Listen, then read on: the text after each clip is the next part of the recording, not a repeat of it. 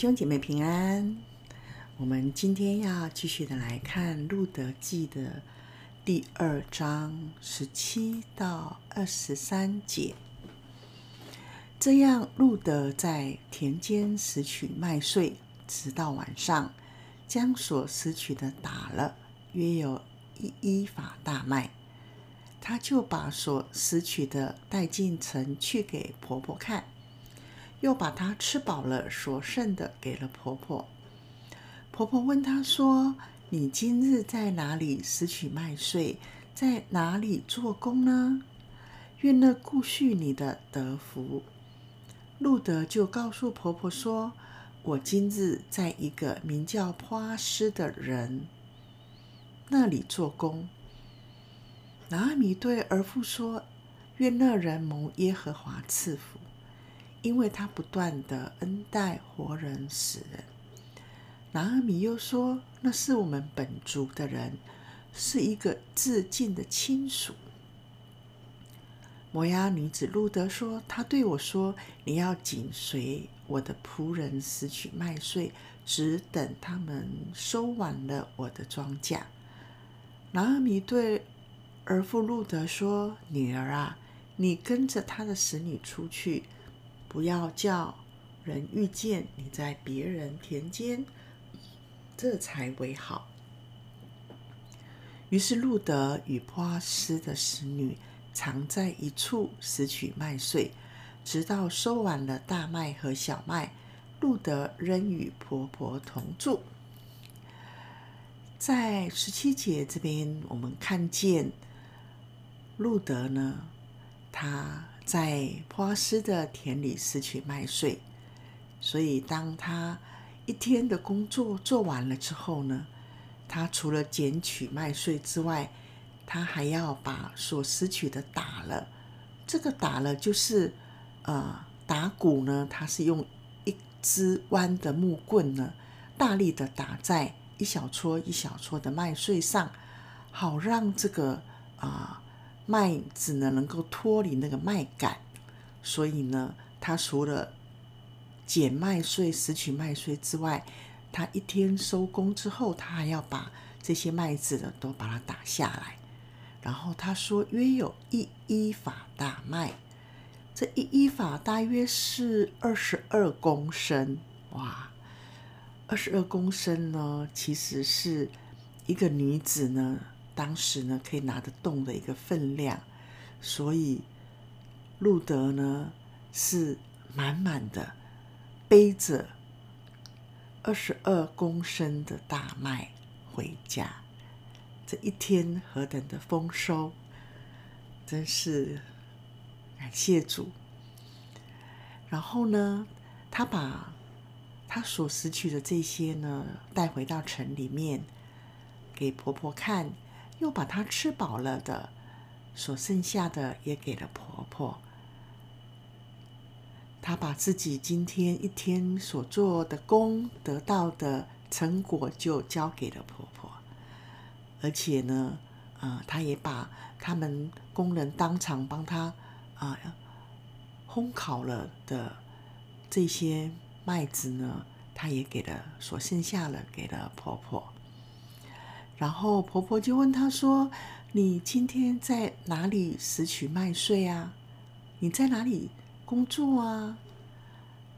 愿那个啊顾恤你的得到祝福，因为拿俄米看到路德居然一天的里面就可以带着这样满满饱饱的，能够扛得动何等的多的这样子的一个麦麦子回来。”他就知道路德在外面是蒙了恩典的，一定是有人连续他、顾恤他的，所以路德，然后米就问路德说：“你在哪里呀？”因为拿俄米在家里，其实想着他一天这一天的里面，他的儿媳妇在外面拾取麦穗，第一天出去外面，他一定是在那里为他祷告。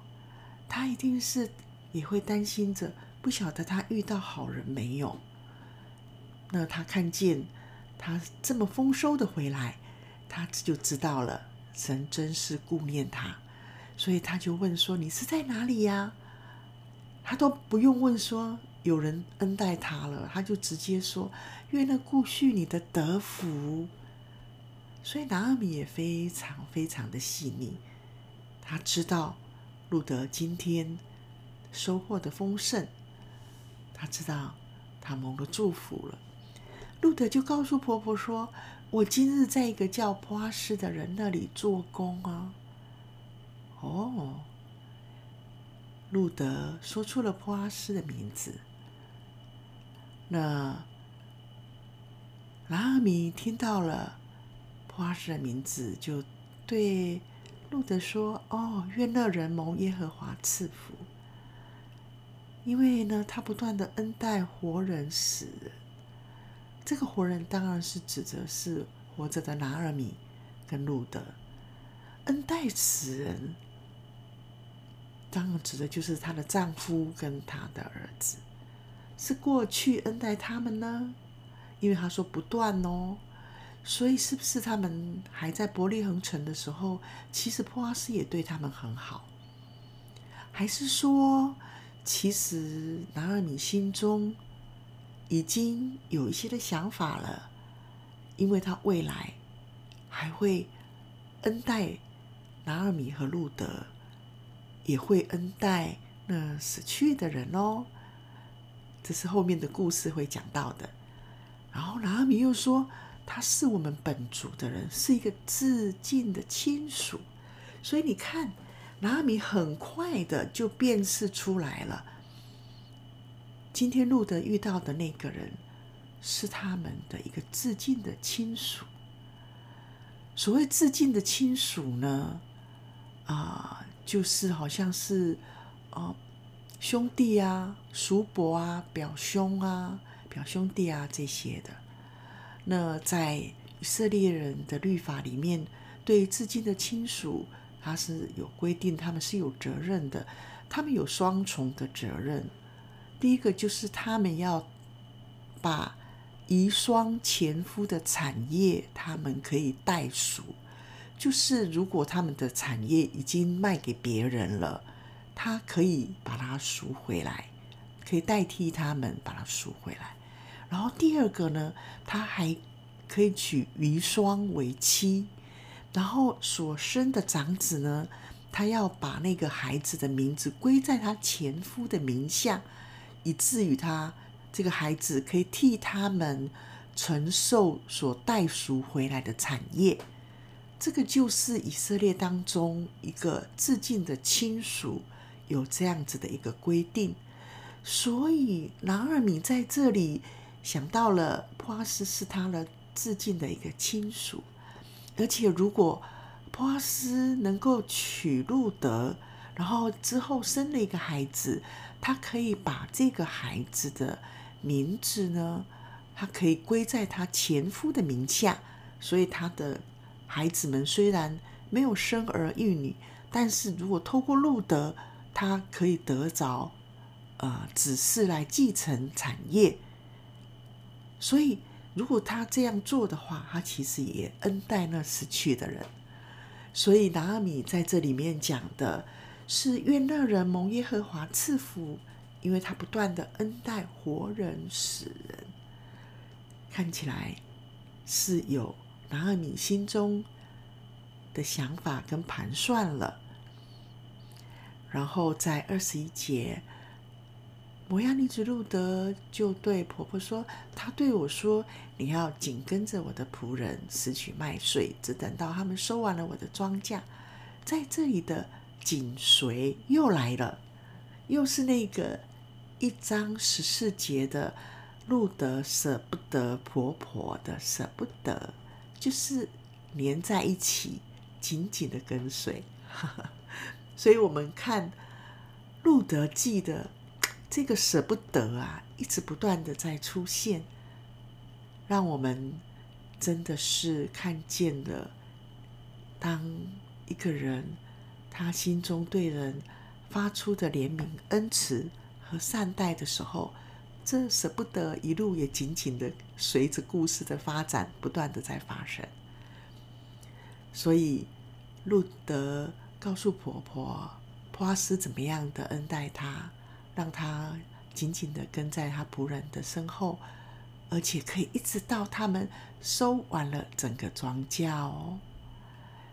其实他们要把庄稼收割完，他们大概要历经到七个礼拜的时间，七周的时间。而这七周的里面，路德就紧紧的在普阿斯的田间，跟着他的仆人拾取麦穗。拿俄米就对路德说：“女儿啊，你跟着他的使女出去，不要叫人遇见你在别人的田间，这才为好。”其实这一句话呢，直接的翻译是说。女儿啊，你跟着他的使女出去，这是好的，免得在别人的田里被人羞辱了。